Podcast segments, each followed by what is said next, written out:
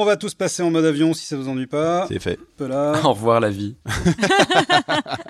Est-ce que c'est dur pour toi de faire ça? Non, pas du tout. Ça peut être un sujet, justement. Bon, Tu vis à la campagne en même temps, tu dois avoir des habitudes. Ouais, absolument.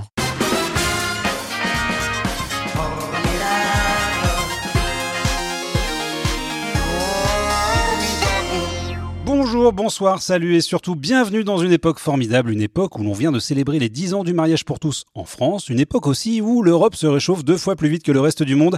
2022 fut une année record de fonte des glaciers et 75% du territoire espagnol est en voie de désertification. Mais pensez bien à faire pipi sous la douche et à éteindre votre box la nuit, ça nous sauvera.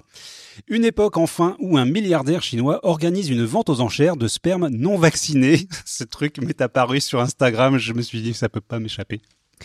Voilà, on trouve le meilleur comme le pire et l'insolite dans notre époque, et nous allons une fois encore parler de sujets de société et de tendance, mais pas n'importe comment et pas avec n'importe qui. Comme toujours, je suis accompagné de mes deux acolytes, pas anonymes du tout, puisqu'il s'agit de mes amis Samia Salut et Alex. Salut. Et je m'appelle Hervé, c'est à nouveau mon tour d'assurer la présentation tournante de ce podcast, dont c'est déjà le douzième épisode. Et tels les trois mousquetaires, nous sommes ravis d'être quatre autour de la table, car nous avons le plaisir de recevoir Romain Bro. Hello Tu es d'Artagnan, donc bravo. Voilà, exactement. Ça me va. Romain Bro et pas Romain Gros, ex-député LREM de la première circonscription des Pyrénées-Orientales. Je dis ça pour éviter tout quiproquo parce que ça peut arriver au meilleur. En effet, donc euh, j'étais en vacances euh, en train de vivre ma vie. Donc je me réveille un matin comme ça, euh, mais vraiment comme une fleur à 8 heures et j'avais un message d'Hervé qui me dit "T'es OK pour euh, Romain Gros dans le podcast? Et donc ouais, je fais mais euh, donc je googlise, tu vois, et je regarde je fais euh, c'est un député, La République en marche quoi. Sur le coup, je dis rien. Je regarde et je fais oh là là mon dieu, mais comment expliquer à ces deux là que vraiment non, c'est mort, tu vois, on va pas recevoir de député l'REM. Donc au final, Ex-député LREM. l'ex-député. Il aurait des trucs à raconter peut-être. hein. J'ai fait plus de recherches et je suis tombée sur toi et donc j'ai compris et donc je n'ai pas eu à alerter. euh, Blague à part, Romain, on est très heureux de te recevoir, d'autant qu'on a beaucoup aimé ton premier spectacle. On va passer une petite Merci. heure à parler de ta vie, ton œuvre et ton rapport à notre époque. Mais juste avant de faire ta connaissance, je vais demander à mes camarades quel sujet ils comptent aborder dans leur chronique. Samia, de quoi vas-tu nous parler? Je vais vous parler de Ozempic et des médicaments qui ne sont pas prévus pour perdre du poids mais qui au final sont utilisés pour ça. Et Alex, qu'est-ce qui a retenu ton attention? Eh ben écoute, le même sujet que Samia, j'ai failli faire la même chose Non. à la base, et oui. Et moi je l'avais repéré aussi, hein, très honnêtement. Et voilà, donc je ne l'ai pas pris heureusement, et on va parler. Avec moi des modèles virtuels. Romain, est-ce que un de ces deux sujets attise déjà ta curiosité? Euh, oui, absolument. Les modèles virtuels, Ah, euh, ça on m'est- va ça en parler ouais, justement parce que tu as été mannequin à une époque. Absolument. semble. ouais. Voilà, on- va parler de tout ça.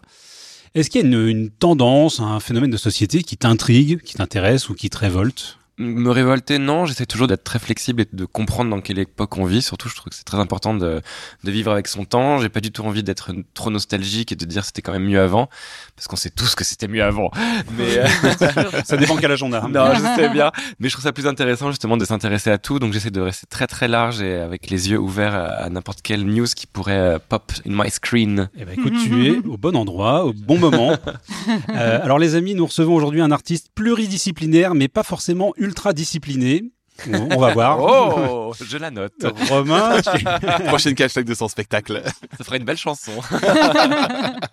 Romain, tu es comédien, chanteur, danseur, styliste, mais aussi travesti, et j'imagine que c'est ce qu'on remarque souvent en premier. Est-ce que ce serait pas un peu l'arbre qui cache la forêt? Euh, je pense que ce qu'on voit en moi, c'est l'androgynité de mon physique, donc aussi dû par mes cheveux, ma façon de, de me voir, de, de, de marcher, je sais pas. Mais euh, j'ai décidé aussi de l'assumer et d'en faire commerce. Et Oh. Absolument. Et ça a commencé quand j'avais 15 ans, quand j'étais mannequin et qu'on m'a dit ah tiens t'as un physique androgyne, ça pourrait être intéressant pour Prada. J'étais là ah bah génial, cool. Et c'est comme ça que ça a commencé euh, dans les agences de mannequins, dans les agences aussi qui pouvaient euh, proposer des, des petits acteurs pour faire de la pub, tout ça. Donc voilà, de fil en aiguille, je suis arrivé à, à être sur scène et à, et à faire mes Eh ben, propres écoute, projets. Justement, j'allais commencer à retracer rapidement ton parcours, parce que tu as commencé, donc, comme on vient de le dire, ta carrière artistique en tant que mannequin et comédien. Euh, tu as ensuite obtenu le diplôme de l'Académie royale des beaux-arts d'Anvers en département mode. Oui. Pourquoi Anvers? On dit pas inverse On peut dire Anvers. Et contre tout. Antwerpen Antwerpen, si tu veux vraiment Ok. être parfaite. Ouais, merci, Comme tu as sûrement l'habitude de faire les oui. choses. Écoute, pourquoi Anvers Parce que c'était tout simplement la meilleure école, euh, ça l'est toujours d'ailleurs, c'est la meilleure école du monde. Euh, Il y avait Sainte Martin's à Londres et Anvers, euh, l'Académie royale. J'ai visité les deux et c'est à Anvers que je suis tombé complètement fou amoureux de l'ambiance, des étudiants, des professeurs et de, de l'histoire de l'école. Ok. Hmm. Donc tu crées principalement des vêtements dédiés à la scène musicale et à la danse contemporaine. Absolument. En 2015, tu participes à la renaissance du cabaret Madame Arthur à Paris, où tu reviens parfois en tant qu'invité, c'est bien ça? Alors en fait, si tu veux, j'ai été appelé à visiter cet endroit qui venait d'ouvrir. Donc ça faisait deux semaines euh, que le, le lieu existait, ça faisait neuf ans qu'il était fermé et il existe depuis 1946. Mais euh, donc voilà, on, ça sentait encore la peinture et on était trois à être prêts à réouvrir le lieu avec un piano pas très bien accordé, un super pianiste et un merveilleux chanteur et puis moi qui ne savais rien faire euh, de mon corps et de ma voix à l'époque et j'ai appris le, le travail sur scène et j'ai appris avec mes compères. Et ça, c'était extraordinaire. En fait, c'est un lieu de création en ébullition permanente. Est-ce que tu peux nous expliquer comment fonctionne ce cabaret? Alors c'est un cabaret magique parce qu'il ne cesse de se réinventer. Chaque année, on se met autour d'une table, on se dit bon, qu'est-ce qu'on va faire cette saison pour euh, surprendre la clientèle, euh, nous aussi nous remotiver à être encore plus créatifs et à pondre de merveilleuses œufs d'or. Donc voilà, au début on était trois, maintenant on est plus de 20 euh, artistes à travailler chez Madame Arthur. C'est vraiment l'adresse du travestissement et de la chanson française à Paris. Ouais, ça qui est génial aussi, c'est parce que c'est exclusivement en français. On Ouais. Il y a des français, reprises en français et même les soirées club ne passent que de la chanson française. Ouais. Exactement. Alors moi, ce que j'ai vu, c'est qu'on créait des spectacles en trois jours et donc il y avait 50 spectacles par an qui étaient On créés. crée des spectacles en deux jours. C'est fou. Ouais, on crée un spectacle pendant deux jours et on l'exploite pendant trois, trois ou quatre nuits. C'est dingue. C'est dingue, mais après, c'est vrai que c'est devenu un rythme de travail. C'est aussi euh, une façon folle de travailler pour nous. Et tu continues d'y participer régulièrement ou... Dès que j'ai le temps et Ouais. que je peux honorer les dates qu'on m'offre, j'y vais absolument. Ouais. J'essaie d'y aller euh, une fois tous les deux trois mois. Donc c'est un peu une cour de récréation, quoi. Pour moi, c'est un laboratoire. Ouais. J'adore aller là-bas et me donner des challenges. Donc parfois, on, on me dit mais pourquoi est-ce que tu te mets dans ce truc-là? Pourquoi est-ce que tu as envie d'aller dans un truc aussi bizarre et étrange et dur? Je fais mais c'est mon laboratoire et j'adore expérimenter et ça me permet de, de ressortir avec euh, une nouvelle médaille à, à mon blason. Donc ça, c'était en 2015. Parallèlement, tu t'es impliqué dans des projets musicaux avec des artistes comme Catastrophe, Bagarre, La Femme, Claire Laffut ou Les Fils du Calvaire. Mhm. En quoi ont consisté ces collaborations? Bah, c'est toujours un peu drôle et très artistique. Euh, parfois, ce sont des clips où on me demande de jouer dedans. Ou Alors, euh, par exemple, avec Claire Laffut, on a fait partie d'un festival qui était un hommage à, à Christophe, juste après sa mort, pendant l'ouverture du festival de la mode euh, à hier, à la Villa Noailles, qui est un des meilleurs endroits pour moi au monde. Euh, J'adore m'y produire. Et avec Claire, on a refait la chanson des mots bleus de Christophe, par exemple. Avec Catastrophe, c'était un clip. Le groupe La Femme, je les adore. C'est vraiment des gens que j'aime beaucoup, beaucoup. J'ai joué dans leur film qui s'appelle Paradigme, le film. C'est un espèce de plateau télé où on présente tous les clips de l'album. Et donc, j'y joue le, le rôle de la maîtresse de cérémonie. Euh, Le grand public te découvre en 2019 dans Les Crevettes Pailletées qui raconte les aventures d'une équipe de waterpolo gay, un joli succès en salle qui a conduit à une suite trois ans plus tard, La Revanche des Crevettes Pailletées. Euh, le film a un gros capital euh, sympathie. Qu'est-ce que les crevettes ont changé dans ta vie? Et ta carrière Les crevettes, ça a été euh, une expérience extraordinaire. Déjà, l'expérience professionnelle a été folle parce que c'était mon premier film et on avait euh, tous le rôle principal. Donc c'était complètement fou pour nous d'arriver. euh, on venait tous de la télé, du théâtre. Chacun venait de son petit milieu, moi du cabaret, donc c'est vrai que c'était un peu fou. J'avais un rôle très particulier, je, je jouais le rôle de Fred, qui est une, euh, une femme transgenre qui se bat pour euh, son identité au sein d'une équipe de waterpolo euh, homme. Elle est la seule femme, elle n'est pas vraiment particulièrement euh, acceptée dès le début. Donc je portais beaucoup euh, de valeurs que j'aime défendre sur scène, dans mon spectacle ou même au cinéma grâce à ce film. Et pour moi, ce que ça a changé, ça m'a apporté déjà beaucoup de visibilité, donc ça m'a permis de, de m'exprimer, d'être vu. C'est un milieu où il faut être vu plusieurs fois de façon différente. Moi, j'ai un problème à me ranger dans une seule case, j'aime pas ça. Donc pour moi, c'était très intéressant de, de encore proposer une autre carte à jouer et d'être acteur dans un film pareil, d'être euh, produit par Universal, et d'avoir euh, tous ces grands cinémas qui s'ouvrent à nous. On a eu le vrai tapis rouge qui s'est déroulé devant nous, donc c'était une très très belle histoire. Génial. On t'a vu par la suite à l'affiche de Haute Couture avec Nathalie Baye et Une femme du monde avec Laure Calamy. Ouais. Joli casting. Oui. Euh, tu danses, tu chantes, tu joues, tu écris, tu dessines, mais Romain, y a-t-il un talent qui te fait défaut? Ah oui, je crois que je serais un très mauvais euh, politicien. Mais ça, c'est Romain Gros, tu vois, qui sait le faire. voilà, c'est euh, pour voilà. ça, je le laisse. euh, Chacun En gros, tu serais pas un, bon politicien parce que tu sais pas mentir, peut-être? Euh, je sais très bien mentir, mais Ah. je déteste le faire et je crois que je le fais très très très très rarement. Parmi toutes ces activités, laquelle choisirais-tu si tu ne devais en retenir qu'une? Ah, je me pose souvent la question, figure-toi. Euh, Il y en a une qui me rend euh, vraiment très très très très très heureux, c'est la scène avec un public. Sachant que sur scène, j'arrive à rassembler pas mal de choses. mon costume, mes chansons, mes textes, euh, le travail de groupe que j'aime énormément et la beauté de faire de l'image. Donc euh, c'est un peu la réponse facile, mais elle est très sincère. Et s'il y avait une autre forme artistique dans laquelle tu aimerais t'exprimer? Euh, J'adore peindre, mais je le fais pas assez. Et honnêtement, aujourd'hui, si j'avais euh, l'argent de, de ne pas travailler et de faire quelque chose que je pourrais faire sans réfléchir, ce serait vraiment la peinture. J'adorerais peindre tous les jours. Pas mal. Alors Romain, je vais faire une comparaison pas très radiophonique, mais toi et moi, nous sommes situés à peu près à l'opposé du spectre capillaire. Ta longue chevelure rousse et ondulée m'incite à croire que tu es parvenu à réunir Samson et Dalida en une même personne. Ouh. Alors Samson, le personnage biblique qui tirait sa force de sa longue chevelure, et Dalida, l'icône gay, et non la vilaine Dalila qui coupa les cheveux de Samson. Samson et Dalida, donc, un homme et une femme, une dualité que tu assumes avec panache. Tu revendiques une identité gender fluide.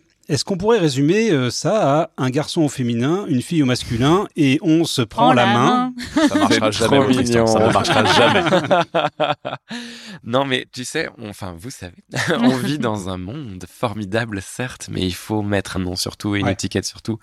Et c'est marrant parce que ce truc de gender fluide, ce truc, voilà, c'est pas très gentil de, expression, ouais. de dire truc, mais pour moi, je le vois comme un truc parce que c'est un objet encore qu'on nous a mis en tête. Bon, c'est une étiquette, quoi. C'est pas de... C'est une étiquette, ouais. Gender fluide, oui, ça m'amuse. J'aime le mot fluidité. Ouais. Je pense que je vois de l'eau, je vois de la vapeur, je vois des vagues, ça me plaît beaucoup. C'est très moi. C'est peut-être la sirène qui parle, mais en tout cas, c'est c'est quelque chose qui me séduit.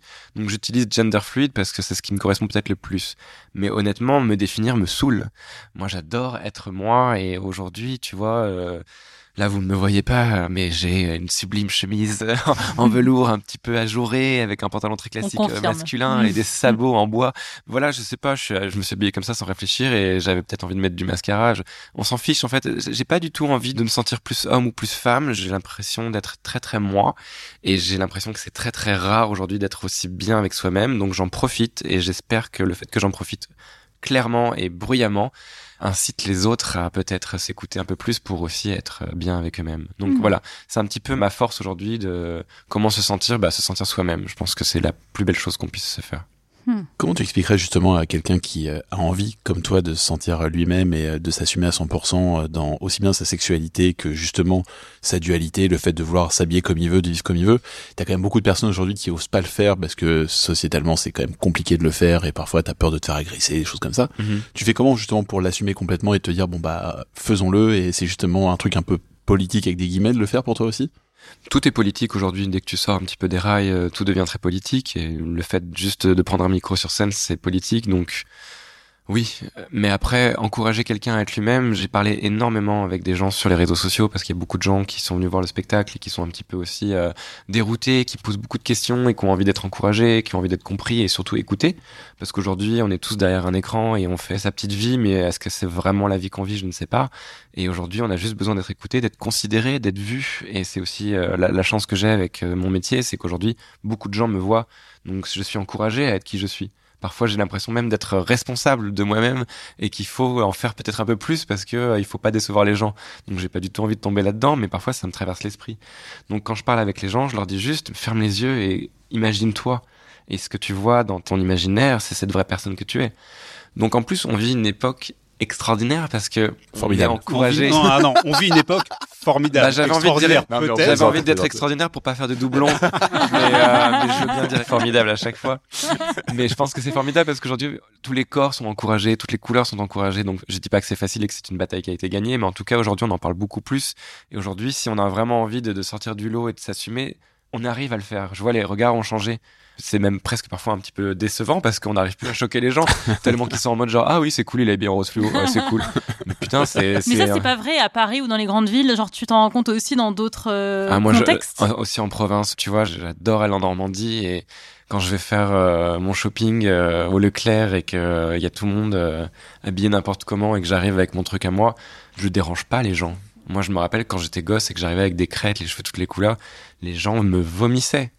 Et aujourd'hui, vraiment, je vois les jeunes avec des looks euh, similaires aux miens et je vois le, le regard des autres qui n'est pas celui que j'avais eu euh, à leur âge. C'est génial. Ah non, mais les choses ont, je ont je changé pense très que vite. vraiment, on, on va vers le haut, ça c'est Mm. sûr. Bah, on, on va encore avoir l'occasion d'en discuter, mais euh, cette fluidité, cette dualité, on la retrouve dans ton premier spectacle, Romain Bro allume les étoiles, où tu te montres à la fois extravagant et délicat, drôle et touchant, exubérant sensible. On s'est beaucoup amusé à ce spectacle de cabaret qui mêle stand-up, interaction avec le public, chant et danse. C'est très drôle, mais aussi très émouvant, car tu te mets à nu en retraçant ta vie qui n'a pas toujours été facile. Comment est-ce qu'il s'est construit ce spectacle? Ah, mais je dois beaucoup, beaucoup, beaucoup de choses à mon éternel ami qui s'appelle Nicolas Nicolas. Voilà, c'est quelqu'un de magique et d'extraordinaire. Je l'appelle mon petit génie. Il a rien de petit, mais il a tout d'un génie. Et Nicolas m'a énormément encouragé à parler de choses qui pour moi me semblaient mais d'un ennui ou trop triste peut-être et pas assez drôle. Et il me disait si Romain ça il faut qu'on en parle et on va en bien en parler et, il m'aidait à trouver les mots il m'encourageait. Alors il me disait non tu vas réécrire ça demain on en reparle on a fait beaucoup de résidences on a passé beaucoup de temps à, à creuser creuser creuser et aussi à, à rendre les choses encore plus drôles encore plus touchantes et encore plus populaires aussi parce qu'on voulait vraiment que ça parle aux gens donc pas me renfermer dans mon monde à moi parce que peut-être un peu trop farfelu parfois, je sais pas, mais trouver les bons mots pour que ça touche euh, toutes les, les catégories de gens, les, les âges, les, les, différentes euh, façons de penser surtout. Donc euh, ça a été beaucoup de travail et ça a été un, un travail à deux avec Nicolas. Ouais, ouais. Et donc le spectacle retrace ta vie. Hein. Tu disais dans une interview à Vogue euh, qu'en étant roux et gay, on ne t'avait pas fait de cadeau à l'école. Qu'est-ce que ça t'a permis de traverser cette phase? Est-ce que ça t'a permis de te construire justement, de t'affirmer un peu plus fort par la suite? Bah c'est marrant, aujourd'hui on dit gay, mais moi à l'époque c'était euh, efféminé. Je me rappelle ce mot, efféminé, je ne comprenais pas. Et roux, évidemment, j'étais encore plus roux qu'aujourd'hui parce que quand t'es jeune, ta couleur de cheveux elle est encore plus claire.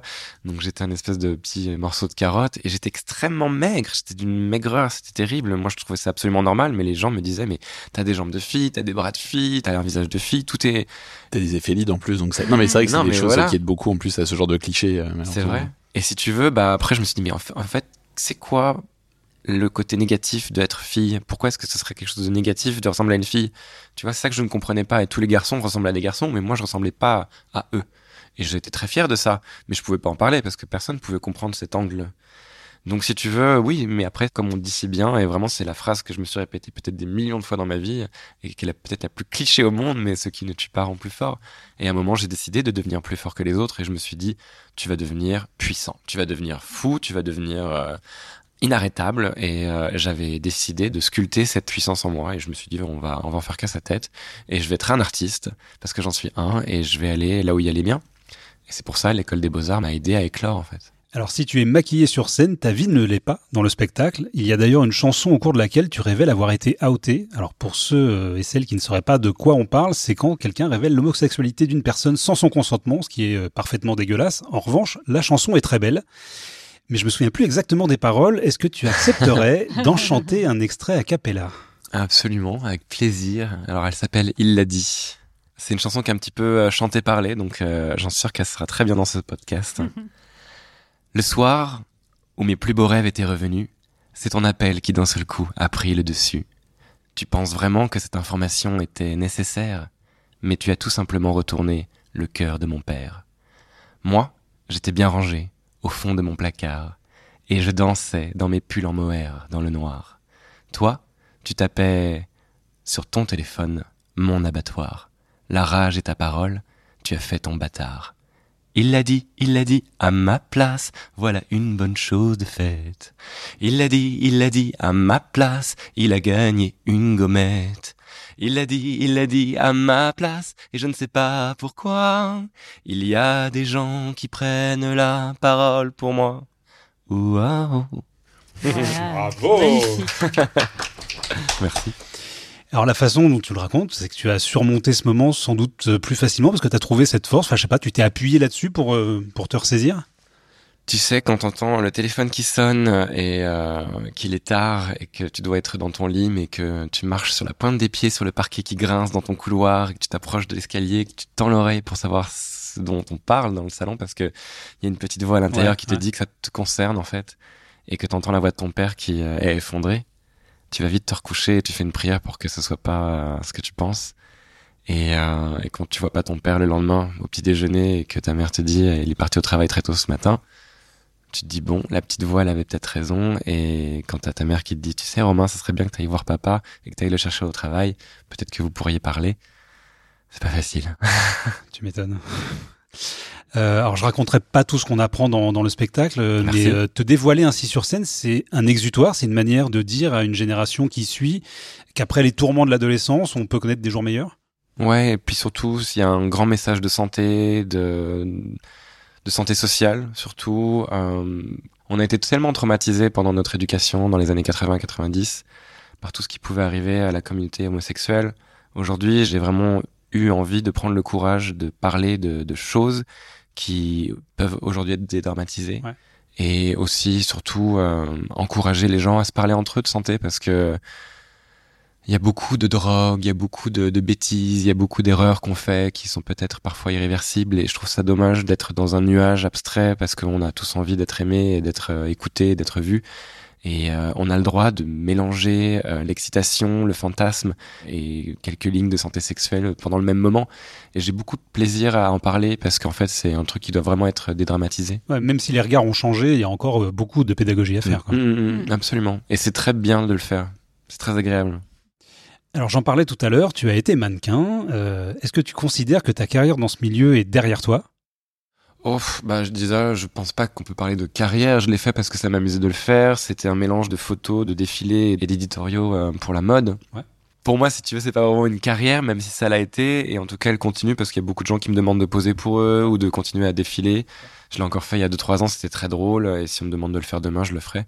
Et aujourd'hui, vu que les critères de beauté euh, et d'âge surtout euh, évoluent, euh, quelqu'un d'aussi vieux que moi a le droit de défiler. Alors, chez, chez- chez les, chez les garçons, c'est peut-être plus facile, mais figure-toi que tu pourrais même défiler sans même bouger de chez toi. Et je crois que c'est un petit peu ce dont va nous parler Alex dans sa chronique. Ah. Justement, moi j'appartiens à une génération qui a grandi avec le culte du top modèle. Claudia, Cindy, Naomi, Elena. Ah, Elena. Sans oublier Eva, Linda, Kate ou encore Christy, bien évidemment. La mode dans les années 90, c'était donc les top modèles. Moi, j'ai pas suivi cette tendance. J'ai arrêté de regarder les défilés Victoria's Secret que je regardais bien sûr pour la mode, la fashion et le style, bien sûr. Et je suis donc logiquement passé à côté de Kendall, Gigi, Bella ou encore Emrata. Bref, les top modèles existent toujours et restent des pop stars, et comme Internet n'a pas d'âge et que les infos se diffusent parfois avec des années de retard quand un sujet est hors bulle de mon algorithme, au détour d'Instagram, j'ai croisé les photos de Shudu Gram, qui a un compte à 238K et qui est l'égérie de Fenty Beauty, la marque de Rihanna, aussi modèle pour Balmain, BMW, Louis Vuitton, Hyundai, et là, en voyant ces photos, qu'est-ce qui m'arrive? L'Uncanny Valley. Non. L'Uncanny Valley, pour ceux qui ne savent pas ce que c'est, c'est le phénomène qui se produit lorsque les robots ou les avatars humanoïdes deviennent presque trop réalistes, mais pas suffisamment pour être indiscernables des humains. Lorsque cela se produit, les humains peuvent ressentir un sentiment d'inconfort ou de malaise, voire de répulsion, en interagissant avec ces robots ou ces avatars. Ce phénomène est appelé donc la vallée de l'étrange ou l'incertitude inquiétante en français, qui est beaucoup plus drôle comme mot. Voilà, donc face à ce mannequin noir, je découvre le premier supermodèle digital. Né en 2017, Choudou est l'expérimentation dite artistique, avec des guillemets, du photographe londonien Cameron James Wilson, qui décrit sa création artistique comme un fantasme qui deviendrait la réalité dans notre monde filtré où le réel devient faux. Choudou a 28 ans. Elle est lisse comme une Barbie, flippante comme Chucky la poupée, et elle est inspirée de Grace Jones, de Kitot ou l'imagerie africaine. Son créateur se défend d'utiliser cette créature pour ajouter quelque chose en plus au mouvement des mannequins à la peau foncée. Là, je le cite en disant ça bien sûr, c'est pas moi qui décide de prendre ce mot-là. Gros débat en 2018 sur Twitter, Choudou est le paradigme d'un nouveau monde, on en rêvait tous, mais que savions-nous faire de nos mains? Zéro, attraper le Bluetooth, comme dirait Feu Chatterton. Alors, on a déjà parlé ici plusieurs fois, mais les intelligences artificielles remettent en question tous nos modèles sociétaux. La machine ne remplacera jamais l'humain, plus un métier est humain, moins il est remplaçable. La machine ne remplacera jamais l'homme en mouvement. Bon, tout ça c'est faux, on est d'accord, en fait, au fur et à mesure, on se rend compte que juste, ça impacte une catégorie socio-professionnelle le jour où on s'en rend compte. Mhm. Voilà, donc, et c'est le cas dans la mode, qui se disait que l'artisanat, la couture, l'élégance, le fait de poser comme un modèle ne serait jamais remplaçable. Et pourtant, Choudou a ouvert donc un nouvel horizon. Et si on pouvait photographier, filmer un modèle qui fait ce qu'on lui dit, qui prend la pose exacte que l'on veut au centimètre près, avec l'expression que l'on veut, sans histoire de planning, d'obligations légales, de coûts de voyage, sans envie de diva, de régime adapté, sans cadeau de la part de la marque, et tout ça pour le prix de pas grand chose par rapport à un top modèle. Ouais, je crois que ça finirait par être chiant quand même. Alors, Choudou peut même s'exprimer parce qu'elle a sa propre voix. Ce que beaucoup de modèles ne peuvent pas faire. Et vous, en tant que patron, est-ce que vous diriez peut-être que Choudou peut être intéressante? Bah, a priori, beaucoup de marques le font. Bah donc, ouais, euh, c'est malheureux, mais c'est comme ça. euh, ouais. Donc, différentes marques voient l'opportunité de Choudou et certains aussi disent tiens, si on fabriquait un nouveau métier Et si on devenait agent digital le modèle donc a un créateur qui réalise la technique, mais il a aussi un agent. On imagine bien l'agence recevoir un coup de fil, prendre le pitch, le montant de l'enveloppe budgétaire et dire j'en parle à Choudou et je vous rappelle. un coup de fil imaginaire plus tard, c'est bon, on encaisse, tout le monde est content et ça se fait rapidement. L'agence Digital avec deux i, c'est celle qui gère Choudou actuellement. Elle a un catalogue plus étoffé avec quatre femmes noires, une nordique, une asiatique et une extraterrestre. Bah oui. Bah oui, en tant qu'à faire, bonne ambiance, voilà. Comme ça, c'est- hyper inclusif. Exactement. Et cette agence va encore plus loin dans l'inclusif parce qu'elle propose maintenant Camille, le premier modèle virtuel atteint du syndrome de Down, soit la trisomie 21. Et je sens que déjà ça commence un peu à grincer en vous. Là, vous dites déjà, il y a un truc qui va pas trop. Voilà, donc pour moi, c'est un sujet en fait qui est un peu comme le slow living que j'ai évoqué il y a quelques épisodes. Il y a un truc en moi avec ce sujet qui grince. Il y a un truc, je sais pas, ça me, ça me tend un petit peu. Déjà, Choudou est une femme noire modélisée par un Européen blanc. Déjà, ouais. Il utilise un prénom soudanais pour sa création, elle a une coiffe africaine. Est-ce que, quelque part, l'homme blanc n'aurait-il pas trouvé un nouveau moyen de faire de l'argent sur la population noire sans la payer? C'est jamais arrivé dans l'histoire, je crois, donc c'est peut-être forcément une coïncidence. Tu extrapoles, tu extrapoles. À en faire ce qu'il veut et à pouvoir projeter son exotisation érotique, l'homme blanc qui en a déjà le pouvoir, fait-il de l'argent avec? Possiblement. De plus, pourquoi modéliser un modèle chelou alors qu'on peut en fait avoir la possibilité de trouver en réalité une femme qui a des traits réels et qui peut faire les mêmes photos? Et accessoirement avoir Ouais. une personnalité. Ouais, mais elle, le problème, c'est qu'elle demande des droits, je crois. Ça. un peu Et ça chiant. parle. C'est ça qui est compliqué, Ouais. j'imagine. C'est ça qui est difficile. Donc, en fait, il y a effectivement une représentativité des femmes noires dans la mode. Mais est-ce que ce modèle ne va pas justement leur prendre le peu de place qu'elles se sont battues pour avoir Mm. au fur et à mesure du temps? Son créateur a été traité de nombreuses fois de raciste. Et il y a même un débat autour du fait qu'il fasse du digital blackface. Hmm. Est-ce que vous savez ce qu'est le digital blackface? Ouais. Alors le blackface, je vois, euh, digital blackface, euh, Bah, bah, le fait, fait, que ce soit un, bah, un mec blanc qui, ouais. qui la crée, quoi. De la designer en Alors noir. ça va un petit peu plus loin que ça. En fait, c'est un terme qui décrit l'utilisation d'avatars, de même d'émoticônes ou même de gifs, qui représentent en fait des personnes noires par des personnes qui ne le sont pas. Hmm. Cette pratique est considérée comme offensante car elle perpétue les stéréotypes racistes et réduit les personnes noires à des caricatures ou à des objets comiques, souvent. L'utilisation de ces images peut également donner l'impression que ces personnes non noires cherchent à se mettre en scène en utilisant l'identité noire, ce qui peut être considéré comme une forme d'appropriation culturelle. Deuxième point qui, moi, m'a peu dérangé là-dedans aussi, c'est que ça, c'est une autre, c'est un sujet qui est peut-être un peu plus pour nous tous et qui concerne plus notre époque par rapport aux personnes virtuelles. Les CGI, ce qu'on appelle donc les CGI, ce qui signifie Computer Generated Imagery, qui se multiplient. Le multiverse nous pousse à créer un avatar, phénomène que les jeux vidéo faisaient déjà depuis longtemps, mais maintenant, on commence à nous créer un vrai nous, qui est une, une autre image, dans un monde qui est virtuel. Sauf que maintenant, la technologie aidant, ça commence à ressembler à de plus en plus à la vérité. Sauf que quelque part, c'est pas vraiment la vérité non plus. Et là, si vous regardez les photos de Choudou, clairement, c'est pas la vérité, parce que vraiment, elle ne ressemble pas vraiment à une humaine. Mhm. Et moi, c'est un truc qui justement me frappe, c'est cette question en fait que l'on se pose par rapport à Choudou. Est-ce que ce serait pas en fait quelque part une nouvelle beauté qui est en train de naître et que nous n'acceptons pas encore Mmh. Parce qu'aujourd'hui, en fait, moi je parlais des top modèles des années 90. Les top modèles des années 90, quelque part, on les appelle les licornes. Parce que justement, physiquement, déjà, elles n'existent pas. Ce sont des sortes de miracles de beauté, mais en fait, elles sont une dizaine, mais elles sont une dizaine dans le monde. Hmm. Et donc ces beautés-là sont des beautés qui sont uniques. Et là, en fait, est-ce que quelque part, ce besoin de perfection qu'on cherche tout le temps à avoir auprès de l'image, est-ce que justement, les machines ne sont pas en train de nous le donner? Il y a un magazine donc, qui a fait une euh, story, c'est le magazine euh, Affinity, qui a fait une story en 2019 pour demander si Choudou était une bonne idée. Il y a eu 23 000 votants. À 89%, les gens disent non. Ah, c'est Ils rassurant. peuvent dire pourquoi? Non, parce que Hmm. c'est un sondage Instagram et c'est Oui, juste. oui, euh, tu, oui, non. euh, Voilà. non. Après, tu as beaucoup de commentaires en dessous qui expliquaient que beaucoup Hmm. de personnes trouvent qu'elle n'est pas humaine, Hmm. que si tu veux un vrai modèle, bah, tu prends un vrai modèle qui a une réelle expression Hmm. et pas une expression numériquement travaillée, et que en plus de ça, bah voilà, c'est vraiment une représentation humaine qui est quand même pas réelle, que ça devient étrange. Voilà, donc euh, quand on parle d'un mouvement ou d'une mode, les personnes noires en plus ne veulent pas être assimilées juste à quelque chose qui est éphémère. Hmm. Donc c'est une des raisons pour lesquelles, voilà. J'ai pas fini cette phrase, je la finirai Voilà, à une autre époque. euh, voilà. Voilà, j'aime bien faire cette phrase. phrase Non, j'ai pas envie. Je la finirai une autre- dans une autre vie peut-être. voilà. Donc euh, moi, en tout cas, j'ai eu cet effet d'un Valley parce que je ne suis pas prêt à supporter en fait ce changement, ou tout simplement parce que c'est les balbutiements d'un nouveau modèle. Après tout, donc, euh, est-ce que les machines nous proposent pas quelque chose de nouveau? Voilà. Donc, vous pouvez en fait découvrir l'influenceuse brésilienne aussi, Ludo Magalu, qui a 6,3 millions de followers sur noms un peu Instagram. étranges, hein, quand Elle est hein. Ok, oui, enfin, ça sonne Ah, pas bah, spécialement euh, brésilien. Donc elle a 6,3 millions de followers sur Instagram, 14,3 millions sur Facebook. Elle fait du lifestyle, de l'unboxing.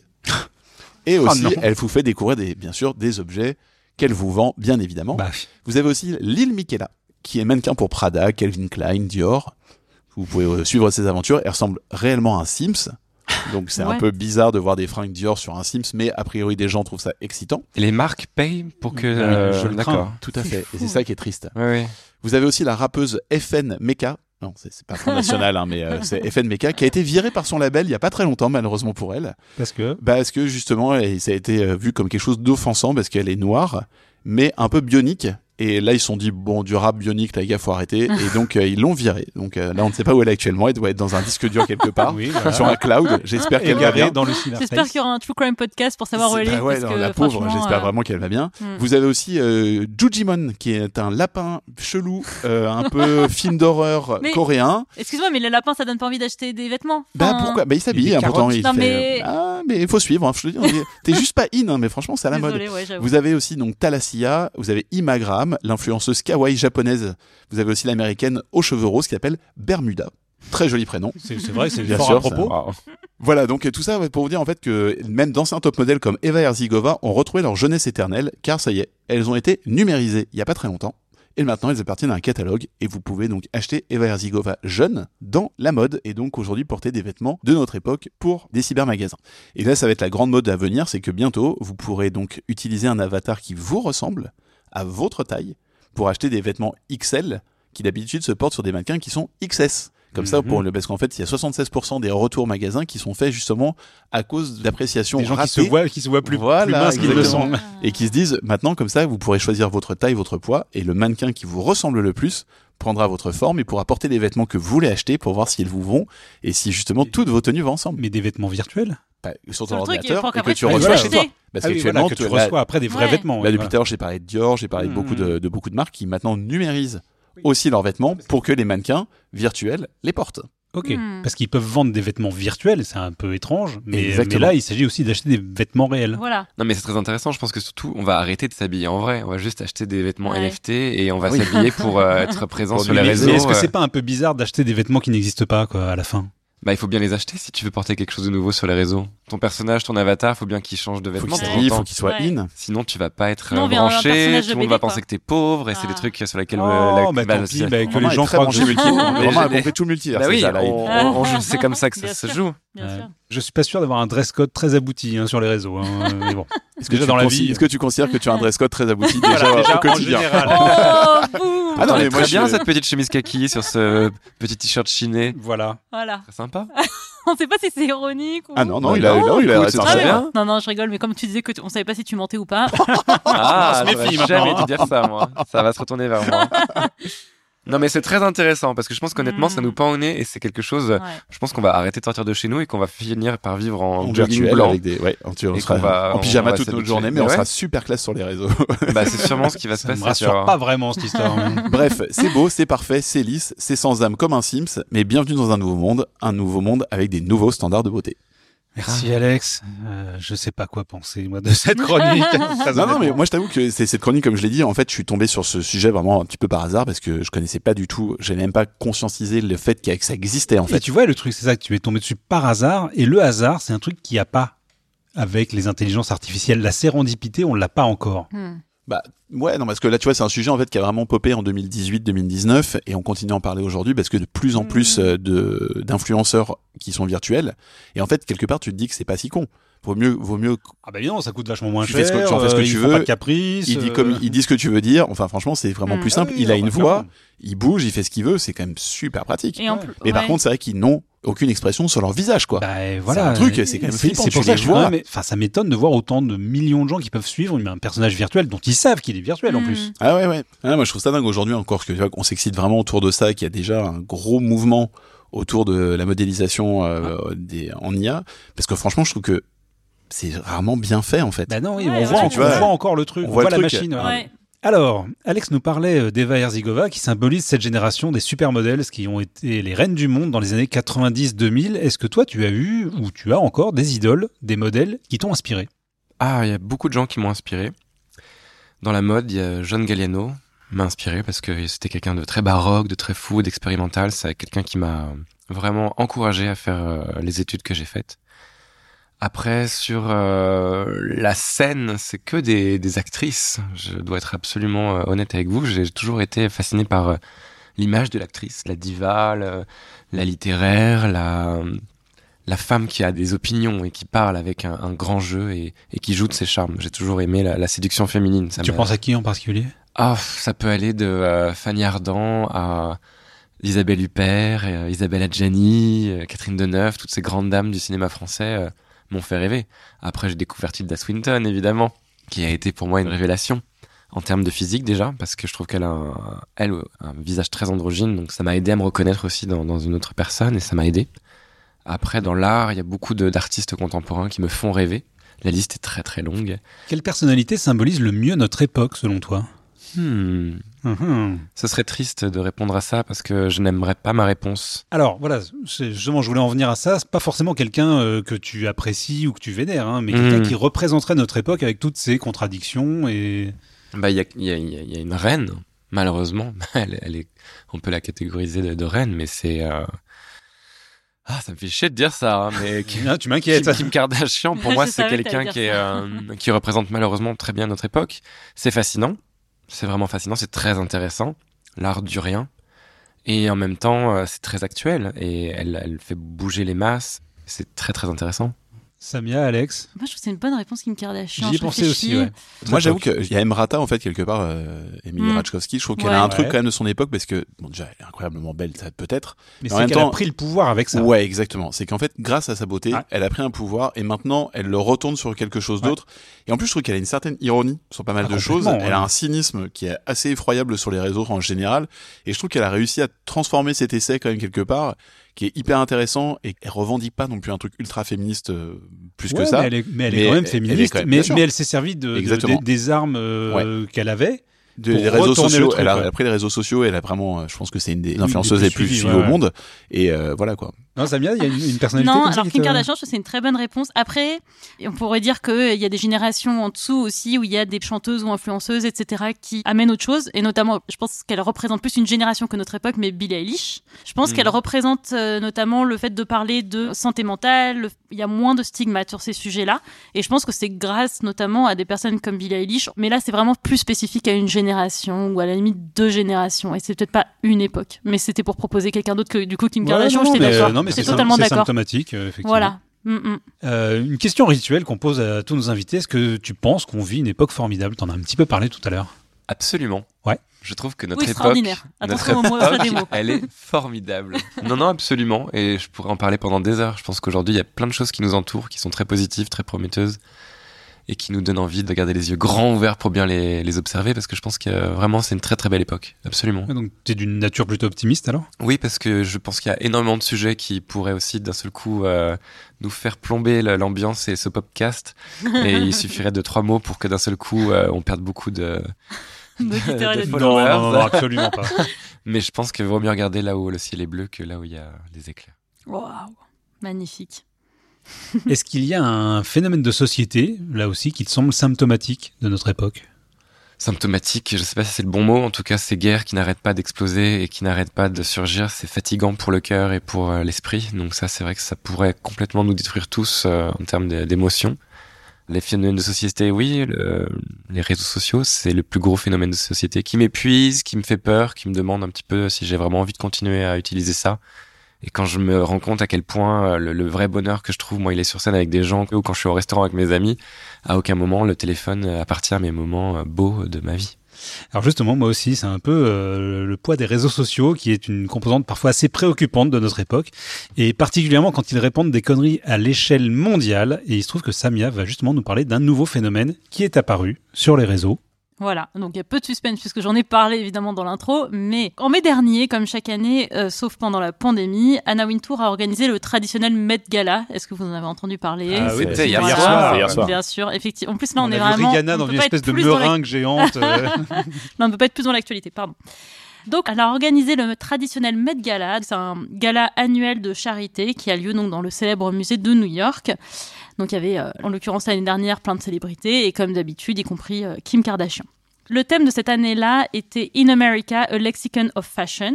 Et donc Kim Kardashian a fait scandale parce qu'elle portait la robe de Marilyn Monroe. Est-ce que vous avez suivi ça Ah ou oui. pas Ah oui. Celle, celle qu'elle portait Oui, c'était quand, quand elle C'était l'année Avec dernière, euh, oui, pour l'anniversaire de centaine de, chausse-pieds et beaucoup de vaseline, elle est rentrée dedans.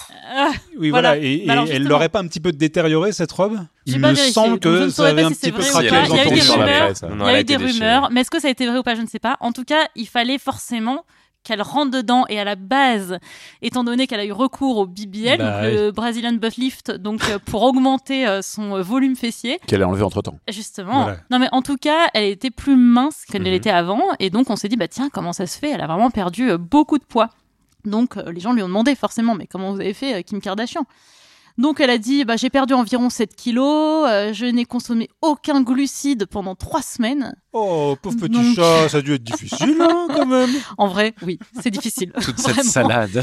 Bon courage pour ne pas consommer de glucides pendant 3 semaines, c'est vraiment vraiment galère. Mais bon, elle dit qu'elle l'a fait. Si c'est vrai, c'est c'était vraiment peut-être une horrible. hein. excuse un petit peu bidon. Euh, alors déjà peut-être que c'est vrai, ça on ne le sait pas. De toute façon on ne saura jamais. hein. Kim Kardashian nous dit ce qu'elle veut, mais c'est pas impossible. Mais euh, de toute façon ça promeut la diet culture, la culture des régimes, qui est euh, vraiment horrible et qui euh, fait des ravages. Donc elle a forcément pris un backlash dans la gueule à cause de ça, mais à la rentrée suivante, en septembre 2022, donc Kim Kardashian est apparue encore plus mince. Que se passe-t-il? Alors pour préciser, avant elle n'était pas non plus grosse, hein. c'est-à-dire qu'elle avait certains Ses formes. ça des formes, mais elle avait comme une taille fine, enfin voilà. Mais là, elle était vraiment quasiment maigre en fait. Donc elle est arrivée dans le late show de, le divorce. ça. Les soucis elle est arrivée dans le late show de Jimmy Fallon vraiment amaigrie.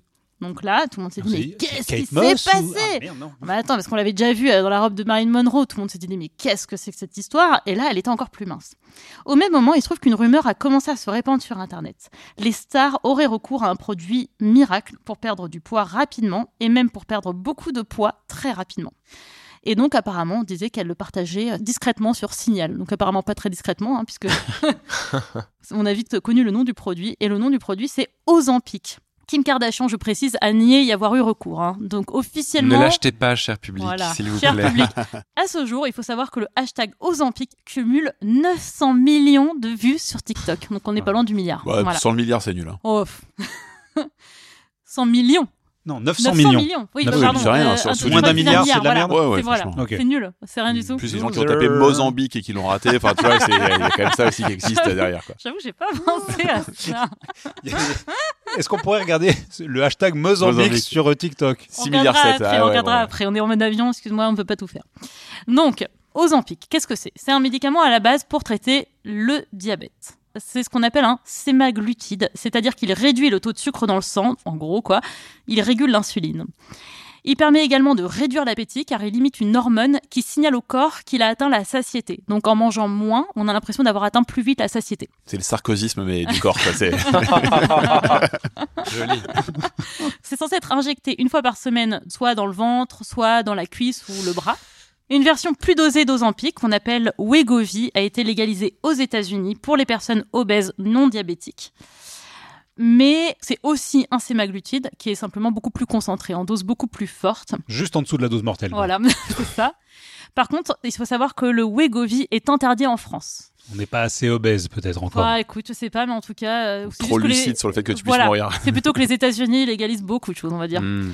Elon Musk a affirmé que Wegovy l'aidait à rester fit. Donc euh, vraiment, il y a quelqu'un qui a dit sur Twitter comment tu fais pour rester fit? Il a dit je fais du sport, je fais ci, je fais ça, je fais attention à ce que je mange et Wegovy. Voilà. Super, très responsable. Surtout ça, quoi. Voilà. Plus récemment, un autre médicament, le Mounjaro. Donc rien à voir avec le Kilimanjaro. C'est bon, on arrête les jeux de mots. Les bon. hashtags. J'ai rien dit. Euh, donc qui est aussi conçu par les diabétiques, a gagné en popularité. Il est censé être encore plus puissant qu'Ozempic et Wegovy. On va parler de chiffres. Les ventes d'Ozempic, qui est commercialisé par Novo Nordisk, ont bondi de 86% sur les 9 premiers mois de 2022 par rapport à la même période en 2021. Et en 2023, pour l'instant, c'est plus 23% par rapport à 2022. On n'arrête pas d'augmenter. en gros, ils ont changé de community manager. ça. On va parler quand même de témoignages, parce que ça serait pas intéressant ça d'avoir des témoignages. Une femme qui témoigne dans le New York Times explique qu'elle a voulu perdre du poids après la naissance de son enfant. Oh là là. Aïe, aïe, aïe. Alors, pour sa défense, non pas qu'il faille absolument euh, perdre du poids, mais elle a essayé de faire du sport et des régimes, et ça n'y faisait rien, elle n'arrivait pas à perdre le poids qu'elle avait gagné. Hmm. Donc, elle a eu recours au fameux Mounjaro. Elle a perdu les 10 kilos. Elle voulait se débarrasser de 10 kilos. C'est pas la fin du monde, on est d'accord. hein. Elle a- s'en est débarrassée en trois mois. Elle explique que c'était comme appuyer sur un interrupteur. Elle qui adore manger, rien ne lui donnait plus envie. Même les trucs qui lui donnaient hyper envie avant. Je sais pas, t'adores le chocolat, tu regardes le chocolat et t'es là, pff, aucun intérêt quoi. On appelle ça la blase. La vie manque de saveur. vraiment, euh. ah bah littéralement, la vie manque de sel, la vie manque de saveur, exactement. Elle devait même se rappeler de manger, parce que sinon elle allait oublier de manger. Tellement t'as plus d'appétit. Ah ouais ouais. Quelques alarmes. couche à un moment, je crois aussi. Alors elle, elle a eu les moyens d'y avoir recours sans être diabétique. Et il faut savoir qu'aux États-Unis, si on n'est pas diabétique ou si on n'est pas obèse, en tout cas si on n'est pas éligible pour ces médicaments-là, mais qu'il est quand même prescrit par un médecin, puisque c'est quand même uniquement sur ordonnance, on doit les payer de sa poche. Donc il faut savoir qu'aux États-Unis, le Wegovy coûte 1300 dollars pour 28 jours, aux Zampic 892 dollars pour un mois. Et donc voilà, encore une fois, les assurances aux États-Unis ne remboursent pas ces médicaments si c'est juste par entre guillemets vanité qu'on les utilise. Kim Kardashian, Elon Musk, ça va. Voilà. Il n'y a pas un marché noir pour ça? Euh, Pas encore. Certainement. Certainement Oh, qu'il y en a. J'arrête AliExpress. Certainement. Et le problème, si on s'en procure sur le darknet, c'est que dans ce cas, on n'a même pas un suivi médical et on va en reparler tout à l'heure parce que ça peut être très grave. Hmm. Parce que bien sûr, euh, il y a des effets secondaires, etc., qui doivent être hyper Parce que c'est d'abord un médicament quand même, quoi, tout simplement. évidemment. C'est fun. Donc bien va. sûr, ça, ça a entraîné une pénurie de Ozempic aux États-Unis et donc les patients diabétiques qui utilisaient Oh Ozempic avaient du mal ouais, à se euh, procurer le médicament. En décembre, Novo Nordisk, dont le fabricant d'Ozempic, a annoncé que la demande était très très forte et qu'il était difficile d'y répondre à court terme et qu'il allait devoir augmenter la production. Mais en attendant, ça a été euh, des mois de pénurie en Comme fait. ça, ils hein, ont de- augmenté les prix encore. Oh Ouais, ah ouais. non, Ouais, ouais, non, ouais. zut, alors du profit. Non. Horrible cette histoire. Je n'aime pas ta rubrique. Elle me déprime. Qu'en est-il en France? En France, donc l'Agence nationale de sécurité du médicament et l'assurance maladie ont publié un communiqué il y a deux mois pour dire que l'Ozempic allait faire l'objet d'une surveillance renforcée. Ils ont dit des remontées de terrain font état d'un usage détourné chez des personnes non diabétiques dans un objectif de perte de poids. Et donc, elles ont rappelé toutes ces agences que euh, l'utilisation euh, d'Ozempic devait être réservée aux personnes diabétiques. Depuis septembre 2022, donc la fameuse Agence nationale du médicament avait été alertée par des vidéos sur les réseaux sociaux, mais aussi par des pharmaciens qui constataient des ordonnances falsifiées et une utilisation à des fins amaigrissantes chez des personnes non diabétiques. Il faut savoir que bien sûr, quand on a le hashtag Ozempic en vogue sur les réseaux, ça veut dire qu'il y a plein, plein, plein, plein de vidéos de personnes qui témoignent et qui expliquent euh, bah, comment elles ont perdu du poids avec Ozempic et donc elles font des bilans réguliers pour expliquer et donc c'est notamment dans une visite d'influence. hein. Il faut savoir que les personnes qui sont victimes de cette pénurie souffrent forcément d'effets secondaires liés à l'arrêt brutal du médicament. Le taux de sucre augmente brutalement dans le sang. Elles ont une vision trouble, elles souffrent de fatigue, de soif excessive. Elles constatent aussi un retour de l'appétit et une prise de poids. Et puis, c'est pas tout, il y a des effets secondaires évidemment à la prise de ce médicament. Et des effets secondaires dont ne sont pas forcément familiers les gens qui, prennent ces médicaments pour des raisons de Hmm. confort. Donc, on va dire qu'il y a des effets entre guillemets classiques, même si c'est pas génial. Des nausées, déshydratation, fatigue, malaise, problèmes gastriques. Après, il y a aussi certains types de cancers. Là, on commence à Hmm, passer pas un cran au-dessus. Ouais, là on parle de quelque chose de grave. Ouais, Voilà. mais en même temps, si tu peux perdre 10 kilos, ouais, fuck le Attends, cancer. bien sûr. Mais attention, parce La que si jamais... derrière, ça te fait le deuxième tiers. Eh C'est ben, bon, attendez, attendez. attends. Parce qu'il y en a qui le font effectivement pour perdre du poids, donc pour des raisons esthétiques, mais il se trouve que ça peut avoir un impact esthétique. Et notamment, il y a des personnes qui se retrouvent avec des problèmes au visage. Ah, ben ça t'apprendra. La femme qui a perdu du poids grâce au Monjaro s'est retrouvée avec un visage émacié. Elle explique que son corps était euh, bah, comme elle le voulait, donc parfait selon elle. Elle avait perdu les kilos qu'elle voulait perdre, mais elle avait le visage d'une personne épuisée et vieille par rapport à son âge. On choisit pas toujours d'où on perd. Hein. Ouais. Donc ces personnes-là souvent ont besoin d'injections. Ah, car, car, car, Donc le médecin esthétique de cette personne dit qu'il reçoit tous les jours ce genre de patient. Il explique. Typiquement, une femme de 50 ans vient dans mon cabinet et m'explique que tout à coup elle est devenue très mince et qu'elle a besoin d'injections d'acide hyaluronique, des fillers, Hmm. alors qu'elle n'en a jamais eu besoin avant. Je la regarde et je lui demande depuis combien de temps vous prenez Ozempic? Et 100% du temps, j'ai visé juste, c'est le médicament de choix pour les riches. Donc, certains qui perdent beaucoup de poids, genre, on va dire 20, 25 kilos, voire plus, doivent donc recourir à des solutions encore plus drastiques, donc carrément de la chirurgie. Un médecin esthétique explique toujours dans le New York Times que son lifting du visage coûte 75 000 dollars. Et en général, il combine ça avec une autre procédure qui vise à transférer du gras qui vient du corps vers le visage. Et ça, ça coûte entre 8 000 et 12 000 dollars. Je sens que Romain n'est pas bien, il va faire un malaise. Ouais, ça me dégoûte. Pour autant, cette femme dit qu'elle ne regrette absolument pas. Bon. Elle explique qu'elle a retrouvé sa confiance en elle grâce à sa perte de poids. Et qu'au moins, au moins, certes, elle a dépensé beaucoup d'argent, mais elle n'a pas eu à payer des coachs sportifs. Et elle n'a pas eu besoin d'acheter voilà. du vin puisqu'elle n'en avait plus envie. Donc, Oh, elle a fait des plus économies. alcoolique. Bravo, Jacqueline. Non, mais par contre, il y a aussi encore un autre problème. Et là, c'est un autre article du New York Times dans lequel une autre femme raconte que peu après avoir commencé à prendre Ozempic, elle avait perdu tout appétit. Elle programmait des alarmes pour se rappeler de manger. Elle était tellement épuisée qu'elle dormait 10 heures par nuit. Et malgré tout, en rentrant du travail, elle s'écroulait sur son canapé. Elle laissait ses vêtements s'empiler sur le sol parce que, en fait, si elle se baissait pour les ramasser, elle avait envie de vomir. Donc c'était vraiment, on en était là. hein. Waouh. Ah ouais. Et il n'y a, y a pas un warning au bout d'un moment qui te dit, tu- sans déconner, euh, Samantha, tu... taisez-vous, je suis en Là, train de c'est chaud, maigrir. ouais, ouais, ouais, ouais. Je vais enfin redevenir Mais belle. la pauvre, mais attendez, non, non, attendez, je tiens à dire quand même que cette personne ne prenait pas pour des raisons esthétiques. Elle prenait parce qu'elle souffre du syndrome des ovaires polykystiques et que, apparemment, ce médicament est aussi utile parce qu'il s'accompagne parfois d'une résistance à l'insuline. C'est quand même génial, ces médicaments Ouais. qui servent à plein de trucs Mm, mm. en dehors de leur vocation première. Mm, mm, Ce qui est flippant, donc. Et son diététicien lui a dit que ces symptômes étaient ceux de la malnutrition. Carrément. Là, en l'occurrence, c'est une femme qui en avait besoin. Mais combien de personnes sont heureuses de ne plus avoir faim euh, et donc du coup de perdre du poids, alors qu'en fait, elles souffrent simplement de malnutrition. En fait, c'est Requiem for a Dream, ton Voilà. truc. C'est euh, la mère, la mère dans Requiem for a Dream qui prend des pilules et qui commence à. C'est ça. Donc en conclusion, les influenceurs sont évidemment responsables hein, de ce qu'ils ou elles vendent à leur public. Enfin, ils le vendent sans le vendre, nécessairement. Voilà. Enfin, ils prescrivent pas le truc. Enfin, ils le en prescrivent. euh. influençant en fait. En- Et souvent peut-être avec des liens Oui, affiliés. mais ils n'en payent des, pas les euh, conséquences. pas Parce que s'ils le ouais. vendaient Ah eux-mêmes, non. ils auraient des ennuis. Oui, bien sûr, c'est ça, exactement. C'est une mauvaise influence. Et au moment où justement les influenceurs et les influenceuses se retrouvent sous le feu des critiques, on l'a vu notamment euh, récemment avec euh, le documentaire qui est sorti. Les influents voleurs. Voilà, c'est ça. Eh ben, on a encore débloqué un autre niveau de l'influence négative. Voilà. Bravo. Eh ben, C'était intense. Hein. encore avec nous, C'était intense. Ouais, ouais, Ouais. Non, ça- Non, je sais que les sujets médicaux, ça peut être un petit peu aussi. euh, Non, non, mais c'est très intéressant d'en Ouais. parler. Et en Mm. plus, ça, ça mélange vraiment tout ce dont on parlait avant. Donc, Bah, ouais, euh, c'est Elon pas mal Musk, bien joué. Euh. Mm, mm, mm, Qu'est-ce que ça t'évoque, cette histoire, Romain? Bah, moi, je viens d'une éducation sportive. Ma mère était euh, professeure de patinage artistique. C'est elle qui m'a mis sur la glace, avec qui j'ai fait beaucoup de patinage à, à ses côtés. Elle m'a appris à être à l'écoute de mon corps. Et je pense qu'aujourd'hui, euh, c'est très important de connecter ses enfants à, à leur corps, à travers le sport, à travers une éducation euh, pas que artistique, mais vraiment qui permet une introspection de soi-même. Et je sais que moi, si j'ai un regard très strict sur mon corps, parce qu'on est acteur, on fait de la scène, et parfois pour un rôle, il faut prendre de- des kilos, il faut être plus musclé, moins musclé, parce qu'il faut rentrer d'un seul coup dans des robes taille 36 ou 38. Je joue avec mon corps aussi, mais je pense que c'est très intéressant de le faire, mais de le faire de manière humaine et pas chimique. Et je pense que faire du sport, faire attention à ce qu'on mange, et surtout s'entourer de professionnels. Bien sûr. Là, on passe à côté de, de tout un de communication avec des professionnels. Moi, j'aurais très peur de jouer avec des médicaments euh, parce que je, je vois des gamins de 18 ans euh, Mm, mm. gauler comme des dieux qui me disent One pill per day makes you younger Oh and là. slimmer. Tu vois, Oh. j'ai pas du tout envie de tomber là-dedans. C'est très très dangereux. Donc, euh, oui, oui, je pense que c'est très important de garder euh, un œil sur son corps, mais de manière très très très euh, naturelle. c'est pas du tout pour défendre, mais je vais plus facilement prendre la défense des personnes qui, pour moi, sont fi- finalement victimes de ce discours-là que des influenceurs, influenceuses qui euh, promeuvent ce type de régime ou de prise de médicaments. Ou, euh, C'est encore un moi, gros cercle vicieux, hein, tout ça. hein. Ouais. tous ces gens qui s'ennuient chez eux et tous ces influenceurs qui sautent sur des opportunités pour parler de quelque chose Ah qui va attirer l'attention aussi. C'est, on est vraiment dans une spirale un peu dégueulasse. Bien quand sûr. même. Mm. Plus, je pense qu'au-delà de ça, tu vois, en fait, c'est juste c'est la culture du régime qui est une connerie, en Mhm. fait. On approche de la fin, alors il est temps de t'accorder un instant promo.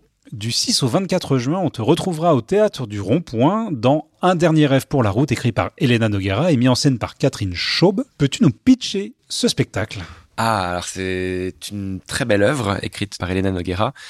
C'est inspiré euh, d'expériences de son enfance et c'est vraiment écrit pour euh, que ça puisse parler à, plein de, de gens et différentes euh, tranches d'âge.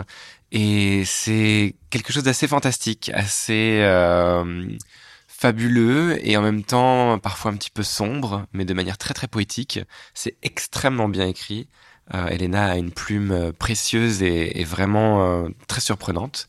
Elle fait hommage à plein de grands moments de la littérature française, de l'humour français. Il y a des lignes qui nous rappellent euh, certaines choses qu'on a pu entendre chez d'autres artistes et c'est vraiment des, des hommages qu'elle offre à la pièce. Donc c'est très bien fait. Le casting est assez surprenant. Il est donc avec Elena euh, Noguera. Il y a aussi Pierre Note qui est un artiste invité au théâtre du Rond-Point, là où on va jouer la pièce sur les Champs-Élysées, et Christiane Coendi qui est une grande, grande, grande comédienne de l'histoire du théâtre français. Et on a un très, très beau musicien et très, très bon musicien, Philippe Evenot, qui, euh, avec sa guitare et tous ses bruits euh, informatisés, va nous englober et nous porter pour la pièce. Et en plus, figurez-vous que j'ai la chance de faire les costumes de cette pièce. Ah. Et c'est la génial. première fois de ma vie que je, je joue dans un projet et dans lequel je peux faire les costumes euh, me concernant, ça, ça m'est déjà arrivé, mais aussi avec euh, ceux de mes collègues. Ça, c'est une expérience extraordinaire pour moi. Génial. Chic. Très bien. Et c'est complètement fou. C'est très très beau. C'est vraiment très très beau. Alors il y a aussi ton spectacle dont on a vu une des dernières représentations, Mhm. mais c'est peut-être pas complètement fini. Ah et non, en pas même du temps, tout, ça fait voilà. que commencer. Alors, Ah non, non, bien sûr. Alors nous, ce qui est, ce qui est très drôle, c'est qu'on a décidé de commencer à Paris, donc dans, dans une salle parisienne qui est la salle des étoiles. Et donc là, pendant un an, on a fait, je sais pas combien de dates, je crois qu'on en a fait 15 à Paris et une à 7 euh, dans le sud de la France. Et là, on revient à la rentrée, donc enfin euh, pour la saison euh, automne-hiver 2023, pour habiller les esprits lors des temps froids qui vont arriver bientôt. donc là, c'est vraiment que le début. Une pièce comme ça, ça prend 3-4 ans pour prendre forme. Donc en gros, si on va revoir ce spectacle dans deux ans, on verra un spectacle complètement différent. Mais alors, c'est une très bonne remarque, et tu sais qu'il y a des gens qui sont venus voir le spectacle cinq fois en un an, et qui à chaque fois m'ont dit, c'est différent tous les C'est soirs. Parce C'est que je- génial à chaque fois. Bah, j'espère. Moi, je m'éclate. En tout cas, je passe un très très beau moment, et tu sais que le public donne tellement que euh, la pièce évolue selon le public. Donc, c'est toujours différent. C'est ça qui est beau avec le cabaret. On arrive à notre traditionnelle dernière question qui nécessite parfois un peu de réflexion. Qu'est-ce que tu as fait la dernière fois pour la première fois? Ah, elle est géniale cette question. Merci. Que j'ai fait, regarde le meilleur pour la fin. accepter que quelqu'un rentre dans ma vie et qu'il ne soit pas du tout le format de la personne dont je rêvais. Pour être heureux et qui est en train de devenir, je l'espère, la dernière personne que j'aurai rencontrée. Waouh. Wow. Attends, est-ce qu'on peut avoir plus d'infos déclaration tu auras dit ça dans une époque Et formidable. non pas dans la chamade. Waouh non, Ça, c'est une belle vas-y, déclaration c'est- d'amour, en tout cas. Si tu veux élaborer ou euh, Bah non, c'est- garder c'est- ce- c'est tout est tellement dit. parfait non, comme non, ça. non, je- tout non, y tout est, tout tout est y est, tout Bon, y je est. t'inviterai dans la L'in- chamade. l'intér- l'intér- L'intéressé euh, écoutera C'est peut-être vrai. cet épisode et, euh, et C'est saura à quoi s'en tenir. Je l'embrasse d'ailleurs au passage. Je crois que lui aussi. Alors comme euh, une époque formidable touche à sa fin et qu'on va rentrer dans l'époque beaucoup moins formidable qui consiste à attendre le prochain épisode, on cherche de quoi vous occuper avec nos recos culturels. Alors j'ai hésité entre deux trucs, mais euh, je pense que je vais recommander le film Je verrai toujours vos visages. C'est vraiment génial, donc euh, un casting all-star, hein, Adèle Exarchopoulos, euh, Leila Bekti. Bon bref, on va pas faire euh, Gilles Gilles Lelouch, euh, voilà. Et c'est sur la justice restaurative. Donc il y a deux histoires en parallèle. Une histoire où trois victimes de euh, différentes choses, mais en général braquage, euh, rencontrent des personnes qui ont commis des braquages mais qui ne sont pas les personnes hein, qu'ils ont braquées, enfin c'est d'autres personnes qui ont commis d'autres faits. Et donc c'est dans le cadre d'une justice restaurative, de réunions régulières euh, pour essayer de se comprendre, pour essayer de dialoguer. Et en parallèle, il y a donc Adèle Exarchopoulos qui joue le rôle d'une personne qui a été abusée par son frère et euh, qui apprend que son frère est sorti de prison et qui va revenir dans le quartier où elle vit. Et donc euh, qui dit ok, euh, je veux euh, faire en sorte qu'on ne fréquente pas les mêmes endroits. Et donc cette histoire va aboutir donc à un dialogue avec son frère. Et c'est vraiment incroyable comme film. C'est à la fois euh, poignant, c'est drôle par moments, et c'est vrai qu'on dirait pas comme ça vu le pitch que ça un- peut être un drôle. libérateur peut-être. Mais c'est libérateur, et mais c'est mais c'est beau. Euh, c'est un film génial sur bah pour moi, hein, euh, qui suis complètement abolitionniste, qui pense que la prison ne sert à rien, euh, je pense que c'est un film à voir pour justement comprendre que la, prison ne sert à rien et qu'il y a un autre type de justice qui est possible, même si c'est facile à dire quand on n'est pas soi-même victime, hein, j'en ai tout à fait confiance. Mais voilà, c'est hyper, hyper intéressant, c'est hyper bien joué, hyper euh, bien fait. Et j'avoue que je doutais un peu du film avant d'aller le voir parce que déjà c'est un film choral, donc il n'y a pas un personnage principal. Et ça pour moi c'est difficile souvent de créer de l'émotion avec une myriade de personnages et là c'est totalement réussi. Et puis à la base je me disais bah c'est plutôt un pitch pour un documentaire en fait. C'est bizarre de le traiter en fiction. Et en fait ça marche tellement bien. Je recommande ce film, je le recommande mais un milliard de fois. Super. Trop bien. Hmm. Romain, Alex, qui s'y colle? Je vous conseille une très belle exposition Ah. sur le poil et le cheveu à Paris, Ah. au musée des arts décoratifs. C'est extraordinaire, c'est trop beau. Moi, ça m'a fait complètement rêver. C'est un voyage dans le temps et euh, Ça fait comprendre plein de choses aussi sur euh, qu'est-ce qu'était une influenceuse euh, il y a un siècle. Ça peut être assez intéressant de faire des petits ricochets sur euh, ce qui se passe avec notre société aujourd'hui. Donc je vous la conseille, c'est merveilleux. C'est donc au musée des arts décoratifs. Ça s'appelle du poil et des cheveux, un truc comme ça, je ouais, crois. Ouais, je crois que c'est ça. Génial. Alors, euh, pour celles et ceux qui ne seraient pas déjà au courant, Canal Plus a réalisé un gros coup en signant un accord avec Apple euh, pour la distribution du catalogue Apple TV sans supplément pour ses abonnés. Une pluie de séries a donc inondé ma watchlist et j'ai commencé par The Morning Show. Je m'attendais à une série euh, mignonnette sur l'univers de la télé, autant dire que j'ai été très agréablement surpris car ça faisait longtemps que j'avais pas regardé une aussi bonne série très bien écrite, riche en rebondissements avec une galerie de personnages qui révèlent leur complexité au fil des épisodes et une intrigue qui s'assombrit jusqu'au tragique.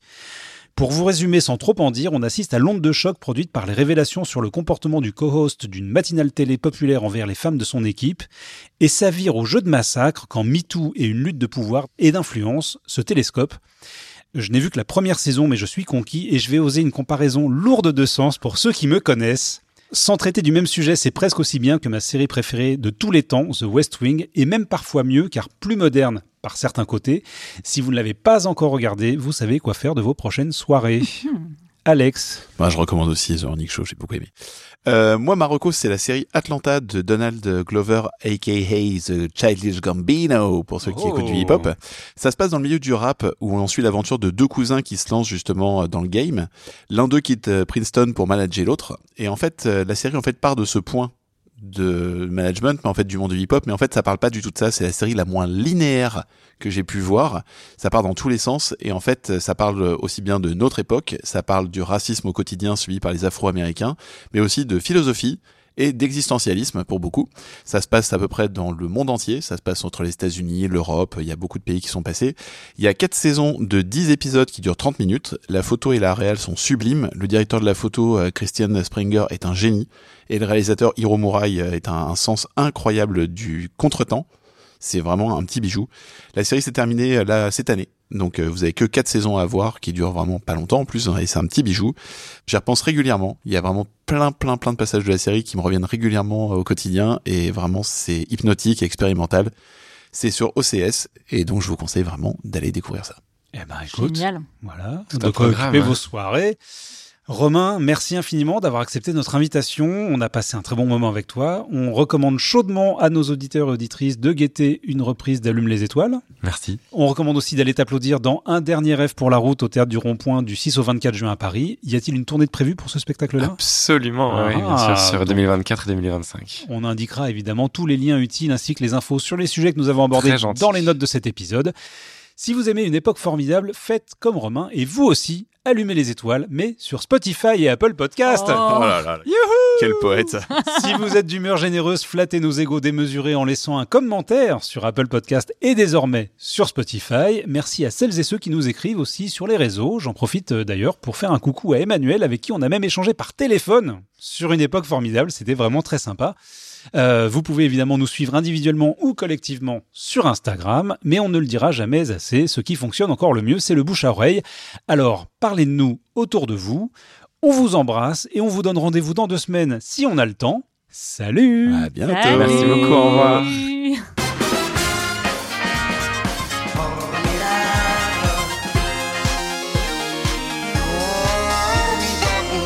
Alors, il faut savoir que les effets de l'arrêt sont brutaux. Euh, Les effets de l'art. Oui, j'ai Oui, mal compris cette phrase. Les aussi. effets de la reine. ouais, je... Je connais un bel effet de l'arrêt, mais pas celui-là par contre. Après avoir perdu 20 kilos, ma raie est plus belle que. Vous avez trop lu Bruno Le Maire Waouh. je vais reprendre cette phrase.